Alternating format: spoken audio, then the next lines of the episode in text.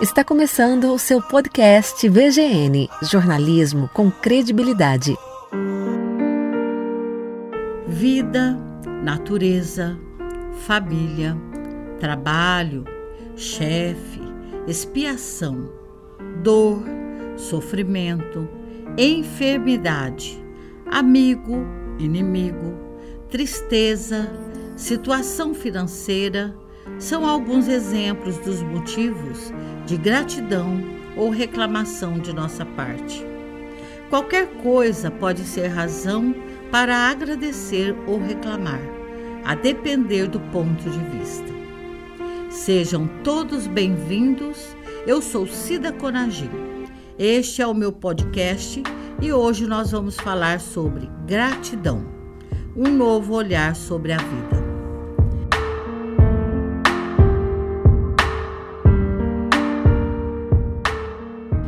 A gente costuma reclamar de tudo. Chove, reclamamos. Reclamamos do mau tempo. Quando faz sol, reclamamos, porque está quente. Quando é noite, gostaríamos que fosse dia. Quando é dia, nos incomodamos pelo desejo de que a noite chegue logo. Se o tempo passa depressa, reclamamos, sugerindo a ampliação do dia para 36 horas. Se o tempo é vagaroso, lamentamos. Tudo, sem exceção, parece ser motivo para reclamar. Poderíamos continuar a falar, elencando motivos de reclamação ou exemplos práticos de sua ocorrência. Vamos fazer ao contrário.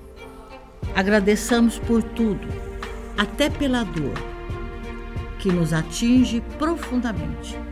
Bendita dor ela é a grande sinfonia que acorda os corações humanos para a vida.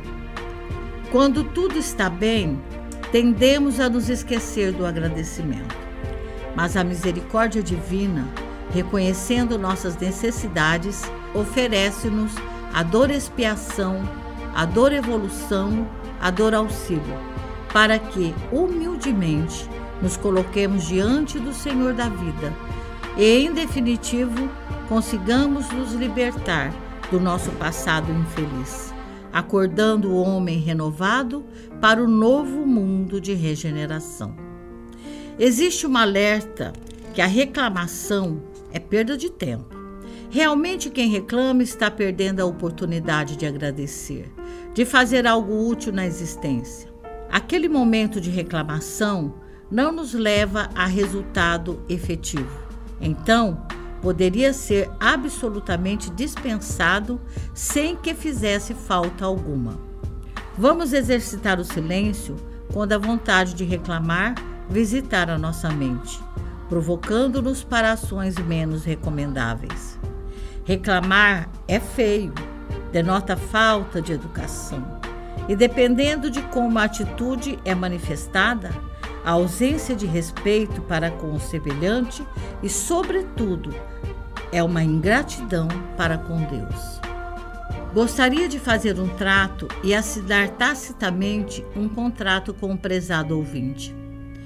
No dia, temos três períodos claramente delimitados: manhã, tarde e noite. Vamos assumir o compromisso de agradecer pelo menos uma vez em cada período do dia? Agradeceremos pela manhã ao acordar. Cada dia, como sempre, é uma nova oportunidade de crescimento. À tarde, quando almoçarmos, ou olharmos o crepúsculo, ou ainda estivermos no trânsito que nos oferece o ensejo de desenvolver várias virtudes, tais como a paciência, a tolerância e a indulgência, agradeçamos. E ao final da noite, por mais um dia, repleto de oportunidades e desafios, para o aprendizado constante. Amanhã, depois de amanhã e depois, a atitude deverá ser mantida ao longo de todo o mês. Quando este findar, na noite do derradeiro dia, o número de agradecimentos chegará a pelo menos 90 vezes. Acredito que após esse período já teremos adquirido o hábito do agradecimento. A partir daí, o comportamento será espontâneo, assegurando que começamos a exercitar um novo olhar sobre a vida. Muita paz.